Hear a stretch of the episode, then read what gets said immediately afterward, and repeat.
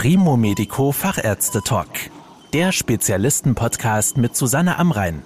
Medizin für die Ohren. Operationen mit einem Endoskop bekommen einen immer größeren Stellenwert in der Medizin. Das schmale Gerät wird durch einen kleinen Hautschnitt bis zum Operationsbereich geschoben und es verfügt über eine Lichtquelle und eine Linse, sodass die Bilder aus dem Körperinneren auf einen Bildschirm übertragen werden können.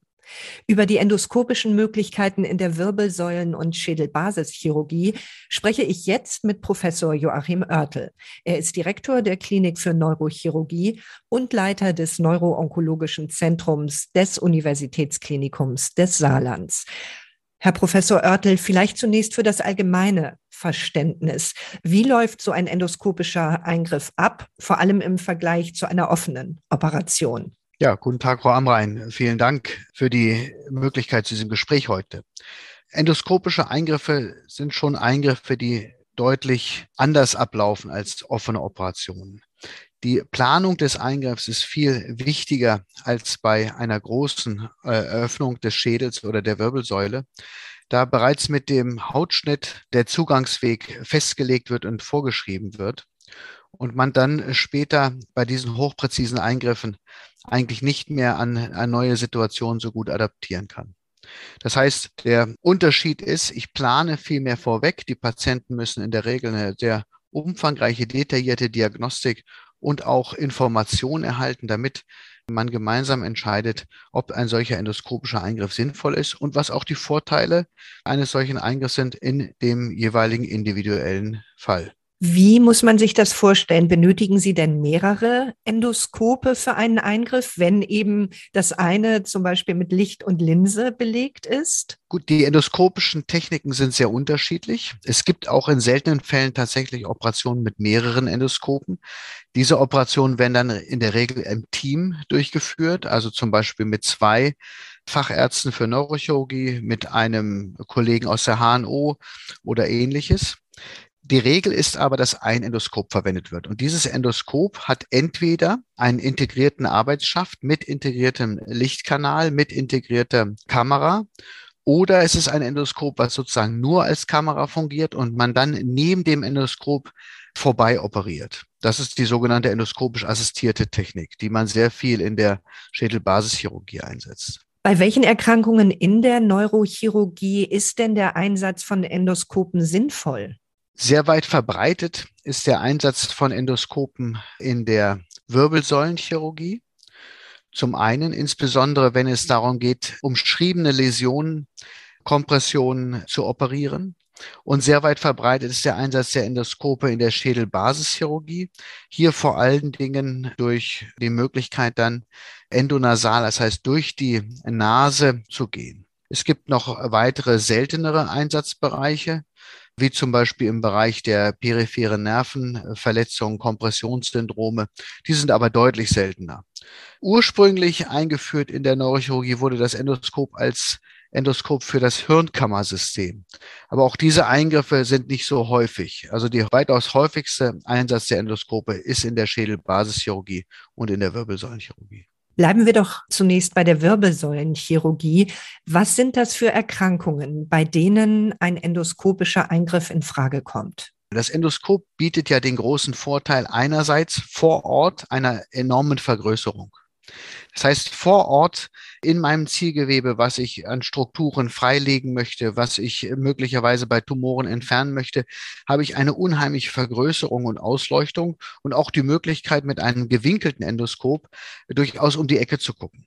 Das ist der eine Vorteil. Das heißt, direkt vor Ort habe ich eine bessere Auflösung, mehr Informationen, ein detaillierteres Bild.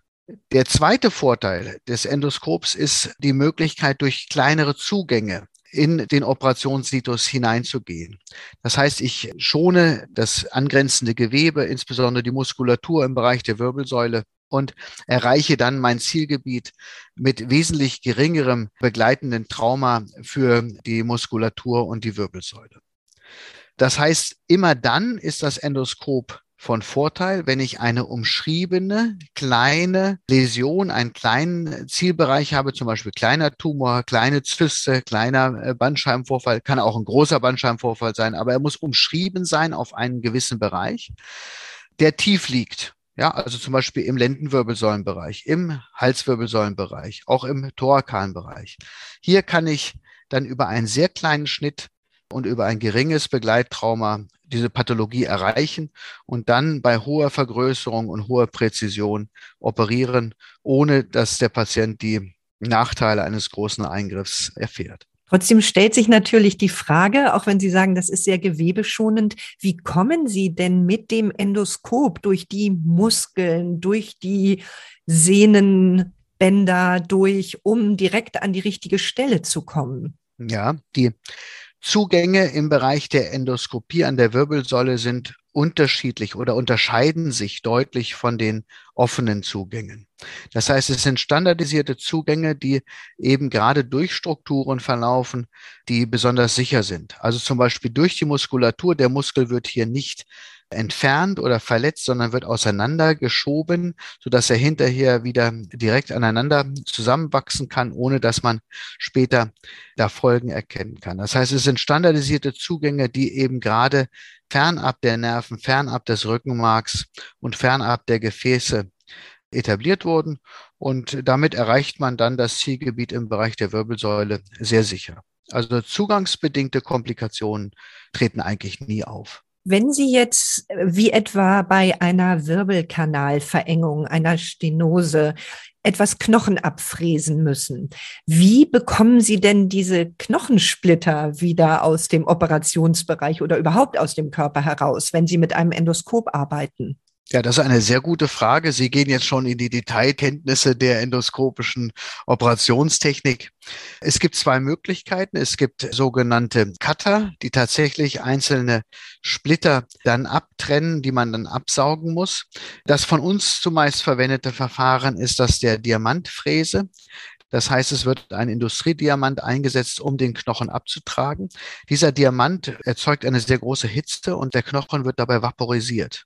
Das heißt, er wird im Prinzip zur Luft gefräst. Und damit ist dann sofort Platz. Man hat wenig Abtrieb. Und wie stellt sich das Ganze bei Tumoroperationen an der Wirbelsäule dar? Denn da ist es ja nun wirklich besonders wichtig, dass möglichst keine Krebszellen im Körper verbleiben. Auch da gibt es verschiedene Ansätze. Es hängt immer von der individuellen Situation des Patienten ab. Handelt es sich um Weichteiltumore zum Beispiel, die komplett mit Sicherheitsabstand möglicherweise operiert werden müssen, so kommt das Endoskop erst am Ende zum Einsatz. Das heißt, habe ich einen umfangreichen Eingriff, dessen Erfolg für den Patienten entscheidend ist, dann wird man nicht mit dem Endoskop anfangen, sondern tatsächlich erst groß den Tumor möglicherweise mit Sicherheitsabstand entfernen. Am Ende zur Resektionskontrolle in einem solchen Fall wird aber durchaus das Endoskop mit seiner guten Auflösung und Vergrößerung eingesetzt, um zu kontrollieren, dass tatsächlich überall intaktes, angrenzendes Gewebe, Bindegewebe, Nervenstrukturen, Gefäße sind und kein Resttumor. Ist der Tumor sehr klein und umschrieben, dann ist es durchaus möglich, auch den Eingriff rein endoskopisch durchzuführen. Das hängt, wie gesagt, von der individuellen Situation ab. Ja, ab einer Größe von drei bis vier Zentimetern wird es meistens etwas schwierig, rein endoskopisch vorzugehen. Alles darunter ist meistens möglich. Sie hatten ja vorhin gesagt, auch die Schädelbasischirurgie ist ein Einsatzbereich für das Endoskop. Was für Erkrankungen sind es hier, die Sie endoskopisch operieren können? Also diese Entwicklung des Einsatzes des Endoskops in der Schädelbasischirurgie, die kommt aus zwei Bereichen. Das ist einmal, wie ich schon sagte, die Entwicklung des Endoskops in der Neurochirurgie bei äh, Eingriffen im Hirnsystem, am Ventrikelsystem, an den Hirnkammern. Und gleichzeitig kommt es aus der Hals-Nasen-Ohrenheilkunde, die sehr viel in den Kieferhöhlen, in den Nasennebenhöhlen endoskopisch operieren.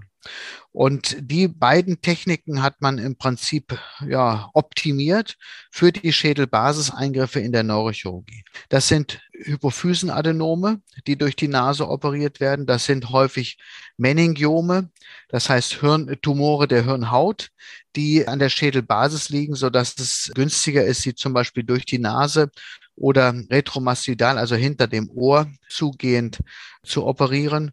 Und dann gibt es noch verschiedene andere weitere Tumore. In seltenen Fällen sind es auch Gefäßerkrankungen, Aneurysmaerkrankungen, die wir endoskopisch an der Schädelbasis operieren. Das ist ja unterschiedlich. Ich denke, die häufigsten sind Hypophysenadenome oder Erkrankungen der Hypophyse, zum Beispiel auch Craniopharyngiome gehören dazu und Meningiome. Wenn Sie sagen, Sie können einige dieser Tumore häufig durch die Nase operieren, ist es dann gar nicht mehr so häufig notwendig, dank des Endoskops zum Beispiel den Schädel selbst zu öffnen, den Knochen? Das hängt von der Pathologie entscheidend ab. Bei Hypophysenadenomen ist es tatsächlich so, dass wir fast ausschließlich noch durch die Nase operieren. Bei Meningiomen hängt es von der Lokalisation ab. Bei anderen häufigen Tumoren der Schädelbasis, zum Beispiel beim Akustikusneuronom, bietet sich der Zugang durch die Nase nicht an. Da muss man sagen, bleibt es dabei, dass man durch die Schädelöffnung operiert. Allerdings äh, bietet das Endoskop auch hier verschiedene Vorteile. Man kann die Öffnung kleiner halten und durch die große Vergrößerung und den Einsatz der Winkeloptiken hat man einen Blick in den inneren Gehörgang, so dass man die Radikalität erhöht und auch die Nervenschonung äh, verbessern kann. Stichwort Nerven. In der Schädelbasis verlaufen ja viele Blutgefäße und Nerven. Wie hilft denn die Endoskoptechnik hier, um diese Eingriffe sicherer zu machen und diese wichtigen Strukturen zu schützen? Das ist ein sehr guter Aspekt. Also die traditionelle Operationstechnik, um Gefäße und Nerven zu schützen. Also insbesondere handelt es sich hier um Probleme, wenn die Läsion, der Tumor oder die Gefäßerkrankung hinter dem Gefäß oder hinter dem Nerv sitzt. Das heißt, ich muss über den Nerv oder unter dem Nerv oder über das Gefäß oder unter das Gefäß operieren. Traditionell wird dieses Problem angegangen, indem man eine sehr große Kraniotomie anlegt, also eine große Schädelöffnung anlegt und dann von über und unter der jeweiligen Struktur das Zielgebiet erreicht. Das Endoskop bietet hier den entscheidenden Vorteil, dass wir eben vor Ort mit einer 30 Grad Winkelung um die Ecke gucken können. Das heißt, wir gehen dann über den Nerv, über das Gefäß und kommen trotzdem hinter der kritischen Läsion durch die Winkeloptik dazu, die Radikalität äh, zu erhöhen und den Tumor zu entfernen oder die Gefäßveränderung zu therapieren. Und das bietet einen enormen Vorteil, weil einfach die Manipulation am Nerv, am Gefäß reduziert wird. Ist es denn eigentlich für Sie als Operateur in dem Moment einfacher, mit einem Endoskop zu operieren oder ist es für Sie einfacher, offen zu operieren? Das kann man nicht vergleichen. Also die Manipulation am Gewebe ist einfacher bei offenen Eingriffen, weil man einfach die vielen Möglichkeiten hat des bimanuellen Arbeitens. Ist man das endoskopische Operieren aber gewöhnt, kommt es fast nicht mehr vor, dass man tatsächlich von der endoskopischen Technik auf eine offene Technik wechselt. Also ich sage mal, wir haben ungefähr vier bis 500 endoskopische Eingriffe pro Jahr, die wir durchführen. Von diesen vier bis 500 sind vielleicht ein oder zwei, wo wir tatsächlich aus verschiedenen Gründen auf ein offenes Verfahren wechseln. Das kann sein, dass zum Beispiel das Endoskop defekt ist. Das kommt immer mal wieder vor. Die sind extrem empfindlich, dass die Ausleuchtung doch nicht so hinreichend ist, wie wir uns das vorgestellt haben. Es kann auch sein, dass zum Beispiel das Gewebe Flüssigkeit sezerniert, die eine endoskopische Sicht unmöglich macht, weil es einfach das Bild einfach nicht klar wird. Solche sind typische Ursachen, wo man dann zu einem offenen Verfahren wechselt. Aber wie gesagt, ist deutlich unter einem Prozent. Sehr selten. Und vielleicht nochmal zusammenfassend, Sie hatten ja schon einige Aspekte genannt, aber was sind die Vorteile für die Patientinnen und Patienten, wenn sie endoskopisch operiert werden? Ich sehe für den einzelnen Patienten vier Vorteile. Der erste Vorteil ist, das endoskopische Verfahren bedarf eines Trainings und eines Übungszustandes. Das heißt, ein endoskopischer Eingriff wird in der Regel nur von erfahrenen Neurochirurgen durchgeführt. Das ist ein großer Vorteil, weil man natürlich da sicher sein kann, dass das Verfahren schon mehrere hundert Mal in der Regel in der Form durchgeführt wurde und etabliert ist.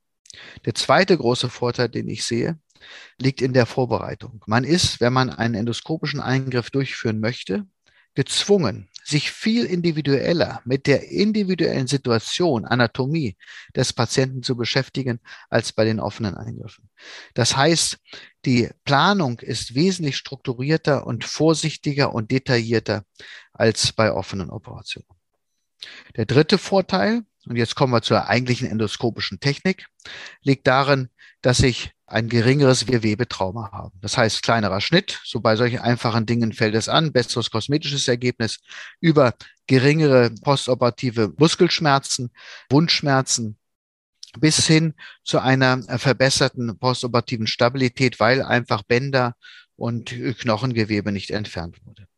Und der letzte Vorteil und wahrscheinlich für den Langzeitverlauf der entscheidendste Vorteil ist die Information vor Ort, die starke Vergrößerung des Endoskops, die Detailtreue. Mit einzelnen Endoskopen ist es möglich, Auflösungen zu erreichen, die die einzelnen Erythrozyten zeigen. Also Sie sehen extrem genau die einzelnen Strukturen, was mit dem Mikroskop so nicht zu erreichen ist. Das heißt, chirurgische Radikalität, aber auch Vermeidung von Komplikationen durch bessere Detaildarstellung. Das ist aus meiner Sicht zwar der vierte Punkt in dieser Aufzählung, aber der natürlich der entscheidende Punkt am Ende, der für den Patienten das Langzeitergebnis verbessert. Vielen Dank für die Informationen, Herr Professor Oertel. Das war der Primo Medico Fachärzte Talk. Danke, dass Sie zugehört haben.